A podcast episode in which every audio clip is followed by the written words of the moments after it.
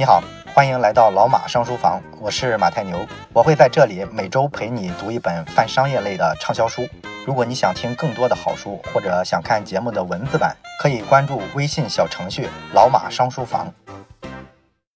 咱们接着讲支付战争。好多年前呢，我曾经一度以为啊，不同的品牌、不同的竞争对手之间出现合并的时候，这是一种皆大欢喜的局面，大家不用面对非常残酷的竞争了吗？和平相处的情况下，就占领了大部分的市场份额，还有比这事儿更爽的吗？结果后来呢，我对这个商业世界的这种并购的案子了解的越来越多，哎，我才知道，所谓的品牌合并啊，其实是一个非常非常残酷的事情，因为这里面必然涉及到谁主谁次的问题。你要不信的话，你想想，滴滴跟快滴合并了之后，你还见得到快滴吗？所以说，说的好听是合并了，好像是双赢，但实际上就是一方出局。你再比如说，优酷和土豆合并之后，当然土豆网还在了，但是土豆网已经没有什么存在感了，是吧？土豆网的老大王威都去拍动画片了，所以你琢磨一下，这可不是什么双赢。而且一开始合并的时候，大家把两个品牌合在一块儿，叫做优酷土豆啊，简称优土。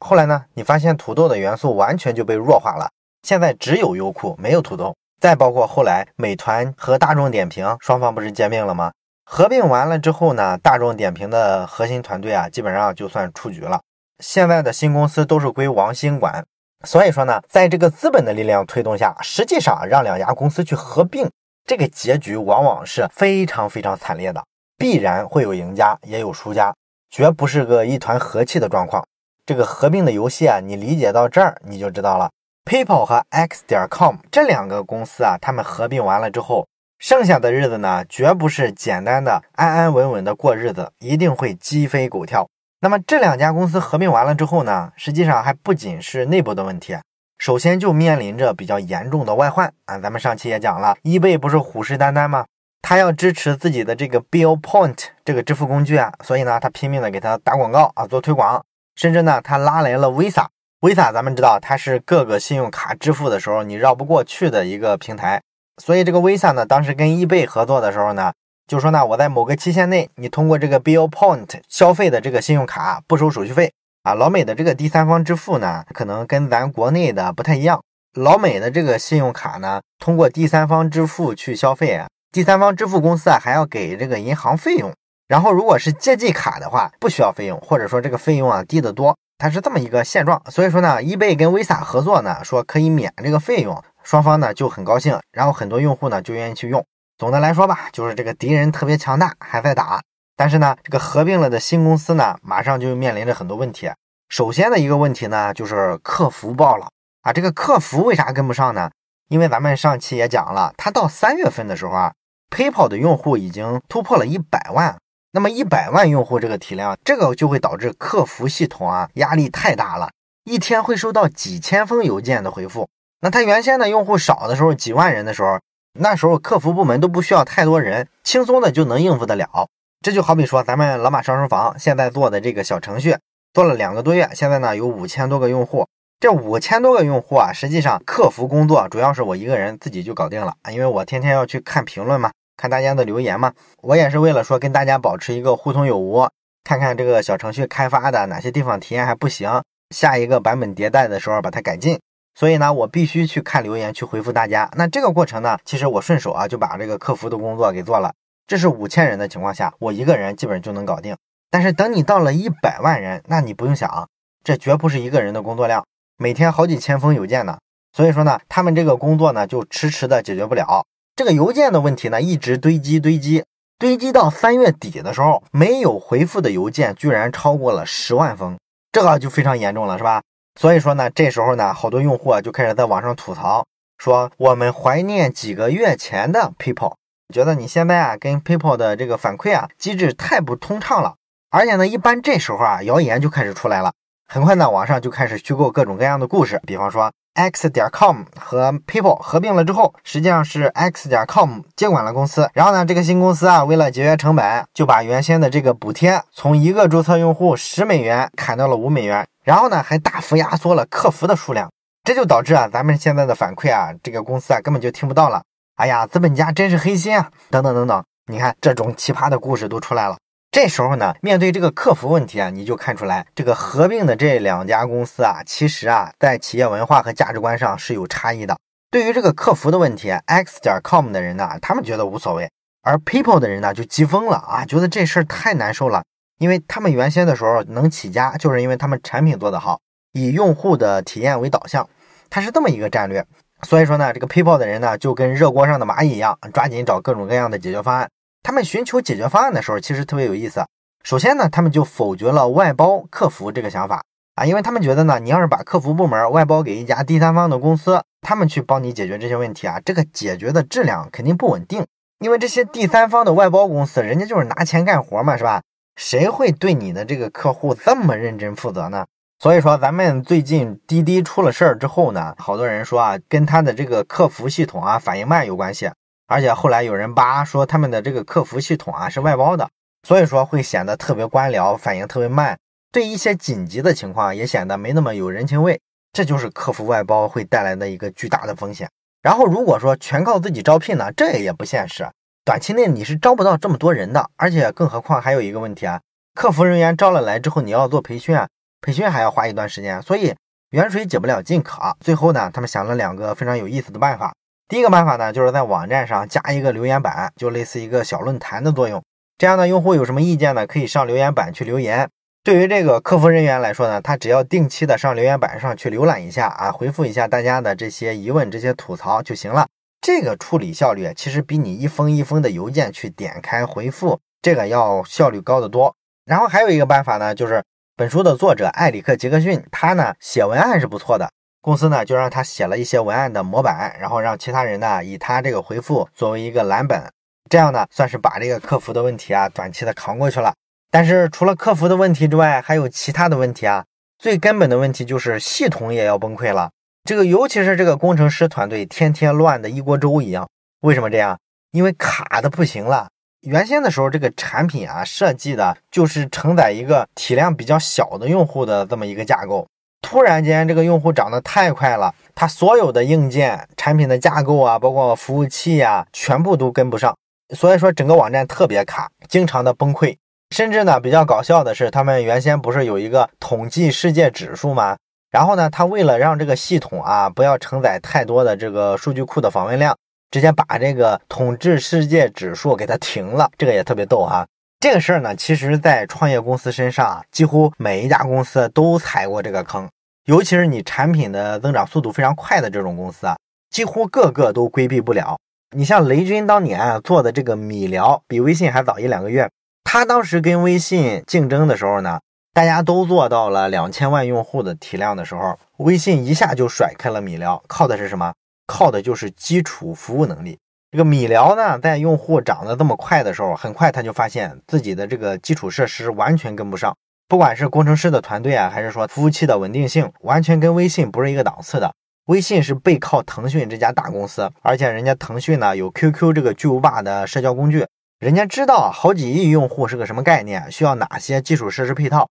服务器的数量有好几十万台，所以说什么流量他都接得住。但是雷军的那个米聊就不行了。很快就出现了各种各样的宕机，这个系统崩溃啊，用户呢体验就非常差。这一个细节就开始逐渐的拉开了米聊跟微信的差距。所以基础设施的问题啊，确实是让很多创业的小公司啊痛彻心扉。但是呢，即便说你这个基础设施啊出了这么大的问题，你看这个企业文化上还是跟不上。这个合并后的新公司的 CEO，咱们上期说了，叫做比尔哈里斯。这个人呢，这时候啊，他不是去解决你这个基础设施的问题啊。帮着你把这个产品的底层架构给你稳定下来，他反而去干嘛呢？他跑出去谈业务去了，他去拓展这个 X 点 com 这个产品的这个流量，找很多服务商跟他们谈合作。你基本的东西都快撑不住了，你还跑出去拓展新的流量，怎么着？你嫌你崩溃的不够彻底吗？所以说呢，这个矛盾啊，在这里啊就愈演愈烈了。然后到了五月份的时候，终于出事了，彼得蒂尔请辞啊！咱们知道彼得蒂尔是 People 这家公司的创始人。合并了之后，他也是一个财务副总啊。但是这会儿呢，他突然写了一封邮件给全体的同仁，他说呢，我这个身体啊筋疲力尽了，创业呢实在坚持不下去了，我想改变一下生活状态。本书的作者埃里克·杰克逊，他很了解彼得蒂尔，他知道不可能是这个理由。彼得蒂尔不是那种随便的就把梦想抛掉的人，所以呢，他就暗中打听了一下，这种事儿一打听就打听到了，是什么原因呢？就是因为呢，彼得蒂尔跟比尔哈里斯啊两个人有矛盾。比尔哈里斯认为呢，PayPal 啊一定要收费，因为咱们这个东西啊运营成本非常高啊，而且每一笔信用卡的交易，人家银行还要收咱手续费，咱不可能永远这么补贴啊，永远这么烧钱啊，所以说赶紧向用户收费吧。然后彼得蒂尔呢就不同意，为什么呢？彼得蒂尔觉得呢，这个跟我们当初啊做 PayPal 的这个愿景、这个价值观是不符的。我们当初说我们要统治世界是什么意思啊？我们要创造一个比现行的所有的货币体系运行起来都要流畅、都要方便的这么一个付款的体系、一个服务。我们是这么一个目标去设立的。所以从这个目标出发，我们不应该去设置一些障碍，收费就是一种障碍，其实阻碍了它的付款的便利性。所以呢，两个人有根本的不同啊。当然了，还有一些其他的原因了，像后来比尔·哈里斯呢，从公司里啊拿了两万五千块美金去捐给了民主党啊，搞这个政治献金，这个呢也是让彼得蒂尔呢大为光火。两个人呢矛盾就非常深，终于呢，彼得蒂尔决定啊从公司退出。这事呢对于公司震动就非常大了，是吧？这时候新的公司的董事长呢，埃隆·马斯克他就出来了，他很快召集了一个股东会议。然后呢，在股东会议上呢，他决定罢免比尔·哈里斯啊，因为比尔·哈里斯已经失去了这家新公司的这个民心了嘛。然后比尔·哈里斯呢，他提前听说了埃隆·马斯克的这个决定，所以呢，他就提前呢去游说那些处于中立立场的董事。然后埃隆·马斯克呢，他想罢免掉这个 CEO 比尔·哈里斯呢，他也在游说这些董事。所以呢，双方就等于说跟形成了一场办公室政治一样。大家相互在争夺舆论，然后开董事会的当天呢，这些董事会的成员呢，很多人呢就确实也不同意比尔哈里斯的做法，所以呢，大家都觉得呢，公司啊弄成这样，你有责任，你就别干了。然后比尔哈里斯呢，本来准备了很长的 PPT，准备跟大家辩论的，但是呢，后来一个董事就说了一句话，说都结束了。然后这个比尔哈里斯呢，想了一下，就放弃了这种辩论，从此他在这家公司的这个 CEO 的生涯呢就结束了，啊，他就离开了。然后离开了之后呢，从这个公司层面，大家都觉得证明什么呢？彼得蒂尔胜利了嘛。所以说呢，这个埃隆·马斯克呢就把董事长的位置让出来给了彼得蒂尔，然后自己呢去做 CEO，亲自的去管一线的东西。这个地方呢，表面上虽然看好像是彼得蒂尔赢了，但是呢，如果你从马斯克啊直接掌管公司的具体事务来看，可能还是马斯克赢了。这个新的架构确定下来之后呢，过了这个动荡期呢，很快你还得往前看嘛。仍然面临的一个主要问题是什么？还是说这家新公司啊没有营收，光烧钱了？你像这个二零零零年的二季度，他们呢每个月要烧掉一千万美元，然后也没有收入啊，因为按照他们之前想的，PayPal 呢通过免费获取大量的流量，获取大量的用户，再通过把这个 X 点 com 上的金融产品推荐给用户，让用户去购买，产生利润。这个想法啊，后来发现挺一厢情愿的。所以说呢，这个所谓的通过 x 点 com 的变现呢，也就没有实现。对公司来说，这时候迫在眉睫的是什么呢？你得想办法压低成本，增加收入啊。马斯克呢，虽然把比尔哈里斯赶走了，但是他其实也想让这个 PayPal 呢不要永远免费下去。可是问题是，PayPal 在人家合并之前的时候，人家就向用户做过许诺，我永久的免费。他有这个承诺，你说你不能打自己脸吗？讨论来讨论去呢，这个向用户直接收费这个很难，但是他们想起来一个招，你可以向收款人收费啊，也就是说不向消费者收费，你可以向商家收费啊，哎，所以很快呢，他们就推出了一个所谓的付费的账户，对一些商家呢收钱的时候呢，收取一定的手续费。当然了，完了之后呢，为了对冲这个大家的这个反感呢，还增加一些所谓的一些增值服务之类的。然后后来某一天呢，突然之间，这个 PayPal 的这个官方网站上就发了一条通知。说呢，每一个消费者，你拿 PayPal 用信用卡刷卡付钱的时候，有一个限额，限额呢是一千块钱，超过了一千块钱的部分呢，只能通过借记卡来进行付款。这是为什么呢？就是为了压缩成本嘛。但是公司的所有人都懵了，都不知道为什么会这样。他们没有经过讨论决定，而是怎么样呢？就是公司的这个 CEO 埃隆·马斯克呢和副总戴维·萨克斯，他俩呢不停的去讨论，讨论到凌晨三点啊，就定了这么一个结果。然后呢，就把这个公布了，也没跟任何公司的其他人商量。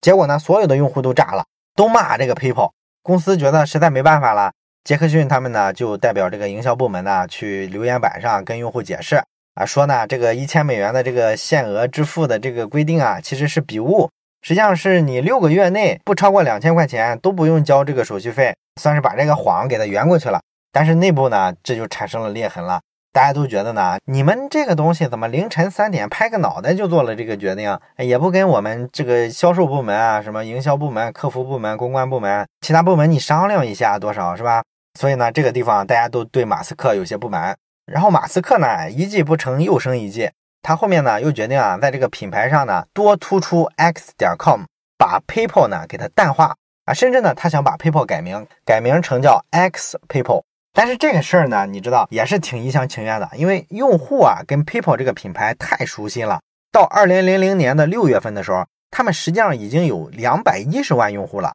你这么大体量的用户还改什么名儿是吧？大家都适应都习惯了。而且更关键的是什么呢？X 点 com 这个 X 有点问题啊，在英语里呢，这个 X 有一些色情擦边球的联想，有些色情网站经常拿这个字母啊当自己的名字。所以说呢，大家本身就都不喜欢这个名字，所以说公司的大部分人，尤其是 PayPal 这个团队的老员工，大家都不乐意。但是呢，马斯克呢就坚定的认为，哎，我们这个名字啊必须改了。那中间有几回呢，有些员工对这事儿提异议啊，说咱们要不要拿会上来讨论一下，这两个名字究竟哪个好，要不要改？马斯克呢就怒了，他说为什么要讨论这个？这有什么好说的？就把大家喷回去了。后来呢，听这个 X 点 com 那边的老员工说呢。马斯克，当初啊，为了拿到这个 x 点 com 的域名呢，其实花了一百万美元把它买下来的。所以你就可以想想，马斯克对这个名字是多么的情有独钟。其实一直到后面，他从这家公司出去之后，他不是又创业了吗？他做的那家发射火箭的公司名字叫做 Space X 啊，仍然里面有 X 这个字母。那么咱们前面讲了，这个用户体量大了之后，PayPal 这个产品呢出现了问题。它承载不了这么大产品，所以呢需要进行扩容。那这里就面临一个问题：原先的时候呢，马克思列夫琴他是作为首席技术官，他在做这个 PayPal 的第一代产品的时候，他为了让这个产品迅速的上线，所以说他实际上等于说做了一个 MVP 产品，也就是最小可行性产品。这个产品呢，它能承载的用户体量的上限是比较有限的，只能承载到几百万个用户这么大体量，再大就不行了。所以说，你扩容的时候，很明显就面临着一个问题，就是你底层的这些框架架构啊，要做一个大的修改。那么这时候就面临一个问题了。原先的时候，这个产品呢写的这个底层代码是在什么平台上写呢？是在这个 Oracle 平台。然后马斯克呢希望他们第二版扩容的时候呢换一个开发平台，要改到 Windows NT 这个平台上。这个当然是一个技术上的问题了，是吧？但是呢，马克思列夫琴呢就不愿意啊，因为他觉得这个 Windows 的这个平台啊不稳定、不成熟，原先的那个平台呢风险要小得多。所以说马斯克的这个意见呢，他比较反感。而且列夫琴呢是个比较强硬的俄罗斯人，所有的工程师团队的人呢都特别崇拜他。他呢维系着整个工程师团队啊比较微弱的这个士气。他特别反对马斯克啊做这种大的修改，把这些仅存不多的士气啊都给他消耗掉了。但是呢，马斯克还是下令说，咱们这个现状就是这样的，所以说必须快点开发出来二点零版本。而且这个二点零版本呢，马斯克的想法呢是把它开发的尽量的精简一些，不要跟原先产品一样啊那么复杂，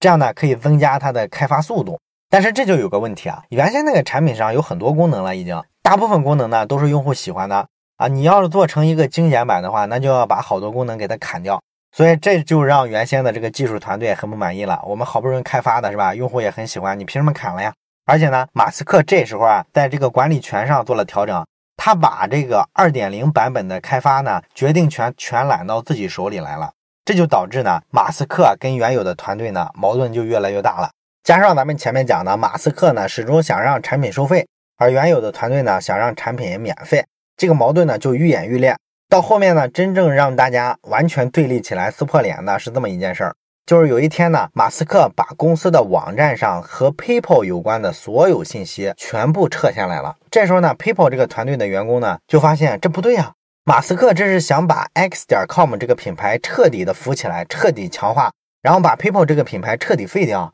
那老员工就不服了，是吧？所以呢，当时的这个副总裁卢克诺塞克。他呢就趁着有一回，哎，马斯克呢去海外，好像是去一个海岛上度假了的时间吧。他呢就在这个公司里呢，让员工呢做了一张问卷，然后呢在用户里面呢随机抽了一些样，把问卷呢发给用户，调查一下用户啊对于 X 点 com 和 PayPal 这两个品牌，你们到底呢感知是怎么样的？你比较喜欢哪个？做了这么一个随机在线的用户调查，结果就发现呢，大部分用户啊都特别喜欢 PayPal，对于这个 X 点 com 呢，其实没什么感觉。调查呢本身是没有问题的，但是比较悲剧的是什么呢？就是他们寸到点儿上了。他们做这个用户调查的时候啊，随机抽样，居然抽到了埃隆·马斯克。这样呢，马斯克远在天边收到了这么一封调查问卷，一下火就起来了，是吧？然后马上呢就发邮件质问公司到底是谁干的，谁对这事儿负责。然后呢，这个老团队的这些成员呢就怒了，是吧？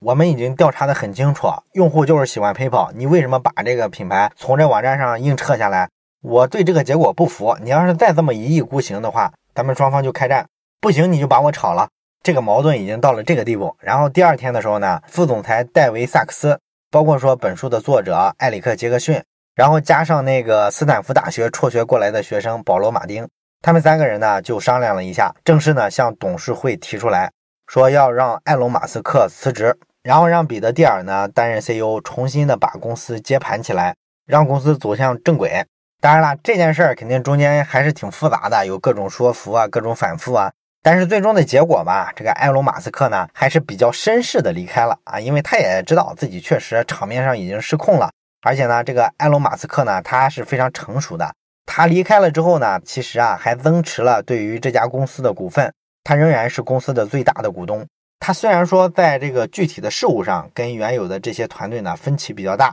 但实际上呢还是把大家当成非常好的朋友，而且他认可这家公司的价值观。他认为呢这家公司是一家好公司，未来呢一定是能有大前途的，所以他愿意真金白银的投进去。这个你看就非常棒了，是吧？比咱们大部分的普通人啊，其实格局要高很多。咱们一般人啊，这时候一定有意气之争的，我怎么可能咽得下这口气，是吧？那彼得蒂尔重掌了帅印之后呢，这个公司呢就进入了一个新的时代，把原先的那些被改的乱七八糟的企业文化呢，渐渐的又给它修复回来。彼得蒂尔在管理上是非常的松散的，他会去放权给所有的员工，很少会去干涉一些特别具体的事情。这个跟比尔·哈里斯或者说埃隆·马斯克的时代完全不一样。这两个人的管理方式是一种集权式的，而彼得蒂尔呢，更像一个去中心化的一个特点。所以说，这是管理方式上非常本质的区别，也导致呢，你造成的这个企业文化就不太一样。那原先的这个团队呢，是非常服彼得蒂尔的，所以说他们渐渐的呢，就修复了很多像客服的问题啊、系统的问题啊，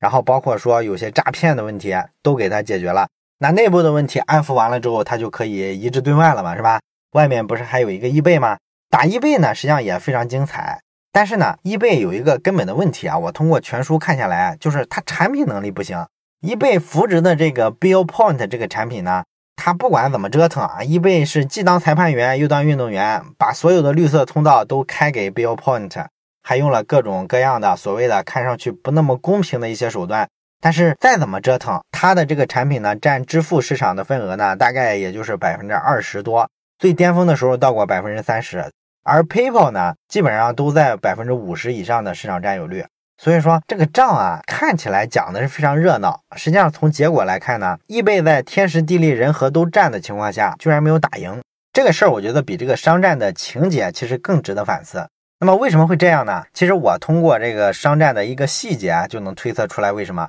这个 Bill Point，咱们前面说了，他跟 Visa 合作过，这个 Visa 呢说，在某一段时间内呢，用户呢通过 Bill Point。刷的信用卡是不收手续费的，所以呢，这个让他用户涨上去了。但是，一旦活动期限到期了之后呢，这个涨上去的用户啊，刷又掉下来了，这就是非常大的问题了。做互联网产品啊，你什么情况下决定了要拿钱去推广这个产品？要砸钱也要把量砸上去，做到市场第一。不是说你这个产品啊一上线就要做运营推广的，一定要跑一段时间，跑一段时间，收集一下用户反馈，然后修改修改，完了之后呢，再扔到市场上去。看一看它的自然数据，什么叫好产品呢？它应该是自然的情况下就会有一些增长，用户呢会有一些分享呀、转发呀、一些口碑传播的数据才对。如果说你纯靠花钱一下把流量刺激上去，那么你这个推广的费用一停，它流量就会掉下来啊，这就是明显一个特别烂的产品嘛。所以说，易贝呢就从这个根本的基点上，它就输了。当然了，他垂死挣扎过很多次啊，他最后还用过一招特别狠的，直接去修改用户的数据，直接把你的支付工具呢就改成 Bill Point，这个就属于直接干扰用户的权利了，是吧？这算是一个把柄，被 PayPal 他们呢就抓到了。抓到了之后呢，找政府部门投诉啊，然后在网上煽动消费者啊，告诉他们啊，你看你们的一个隐私啊，你们的选择权都被侵犯了，然后再找媒体啊，弄得呢，eBay 那一阵儿特别狼狈。然后呢，经过这一仗之后呢，这个 Bill Point，基本上就大势已去啊，根本就构不成任何威胁了。所以说呢，这个仗呢，虽然打的困难，但是从赢面上来说也是非常大的。打到最后呢，公司当然就是上市了嘛。这后面的故事呢，就特别像咱们之前讲过的《创业维艰》那本书啊。上市了之后呢，当然也没有什么好日子了，因为它上市的那个时间点呢，根本就不盈利，成立三年亏损了两点五亿美元嘛。所以说一开始呢是不被看好的，但是呢，他们确实也创造了一些成绩，他们成为了纳斯达克股灾之后啊第一个 IPO 上市的高科技公司。然后在后面的故事呢，就是上了市之后呢，还跟易贝不停的打仗。后来易贝的这个 Bill Point 这个支付工具啊，实在是烂泥扶不上墙。后来干脆呢，易贝出了一个价，就把这个 PayPal 给收购了。那收购的这个过程呢，自然作为创始团队来说是特别的伤感，特别的难受，因为没有任何的创业团队希望自己被别的大公司收购掉，大家都希望的是自己能成长为一家巨无霸的公司。但是没办法，现实也是挺残酷的。像 PayPal 这家公司吧，它始终没能解决的一个问题就是盈利的问题。纯支付工具啊，能挣钱的地方确实太少了。然后这个故事的最后呢，其实就是又重复了一次跟这个 X 点 com 的合并的这么一个历史。因为易贝这家公司呢，它是一家很成熟的大公司。那组织机构大了之后呢，咱们之前也讲过好多次，他就开始官僚病了。然后呢，有特别僵化的一些企业文化。这样呢，原始的这个团队的人员呢，就觉得特别的不适应，包括彼得蒂尔在内的这些核心的高管层啊，核心的员工层啊，大家呢纷纷后来都走了。所以，PayPal 这家公司呢，到今天来说呢，好像就是昙花一现，在全球的这个存在感呢，好像也没有那么强。当然了，真正的后话呢，是说 PayPal 的这帮核心的创始人、核心的员工出来之后啊，几乎个个都是独当一面的人才。大家出来都创办了很多公司，你比方说他有一个副总裁叫李德霍夫曼啊，这个李德霍夫曼呢就是领英的创始人啊，LinkedIn，然后埃隆马斯克这个不用说了是吧？特斯拉和 SpaceX 创始人，然后彼得蒂尔呢是转型成了风险投资人，他出来之后啊，第一个投的项目就是 Facebook，投了他五十万美元，占 Facebook 百分之十的股份，然后今天的这个股份呢价值好几百亿美元，这个眼光也是非常的毒辣。包括本书的作者也成了一个风险投资人，等等等等吧。所以说，大家把 PayPal 这次创业的这些核心的员工称为 PayPal 创业黑帮啊，意思呢就是说他们有一种特别强的文化，看上去就跟一种黑社会的帮派文化一样，大家都信服那个东西，就跟被洗脑了一样。这个文化的核心呢，其实我读这本书读下来啊，有一个感受是，我觉得。这个文化的核心应该是让所有的人找到一个企业家的精神，就不管说这个人是不是一个非常基层的员工，他自己的内心从来不像一个简单的一个打工者的心态，他就像一个企业家一样，他对自己以及说对自己的产品有极高的要求，以及说极强的掌控力，他们都会把自己啊当成是老板一样，想要怎么去解决问题，而不是说等着上级安排工作下来。这种文化呢，始终是弥漫着整个 PayPal 的这个创业圈子。当然了，这种文化实际上跟彼得蒂尔关系很大了。他的管理方式呢是非常松散的，把权力呢授权给你，然后他不去过问这些具体的事情，这就给了你足够的空间让你去自由发挥。你可以自己做决定，出了问题啊自己去承担责任，然后再去思考怎么修改，下次把它做得更好。这个过程呢，就比这种集权式的管理呢，对于培养一个人的这种主人翁的精神，或者说一个企业家的精神要有用的多。所以说呢，他的这些核心员工呢。在工作的时候呢，看起来把自己当成老板。他真的从这个团队离职出去自己做事儿之后呢，也都大部分做成了，而且成了独当一面的人物。这个呢，就是我读这本书的一个小的感触啊。希望呢这本书啊也能给你提供很多对于创业的一些新的理解、新的视角。好了，《致富战争》这本书呢，咱们就讲到这儿。如果你有什么感慨，也欢迎你在留言区写下你的感受。如果特别喜欢听我讲述的话，也欢迎你去关注老马上书房的微信小程序。小程序上呢会有更多的书讲给你听。我是马太牛，这里是老马上书房，咱们下本书再见。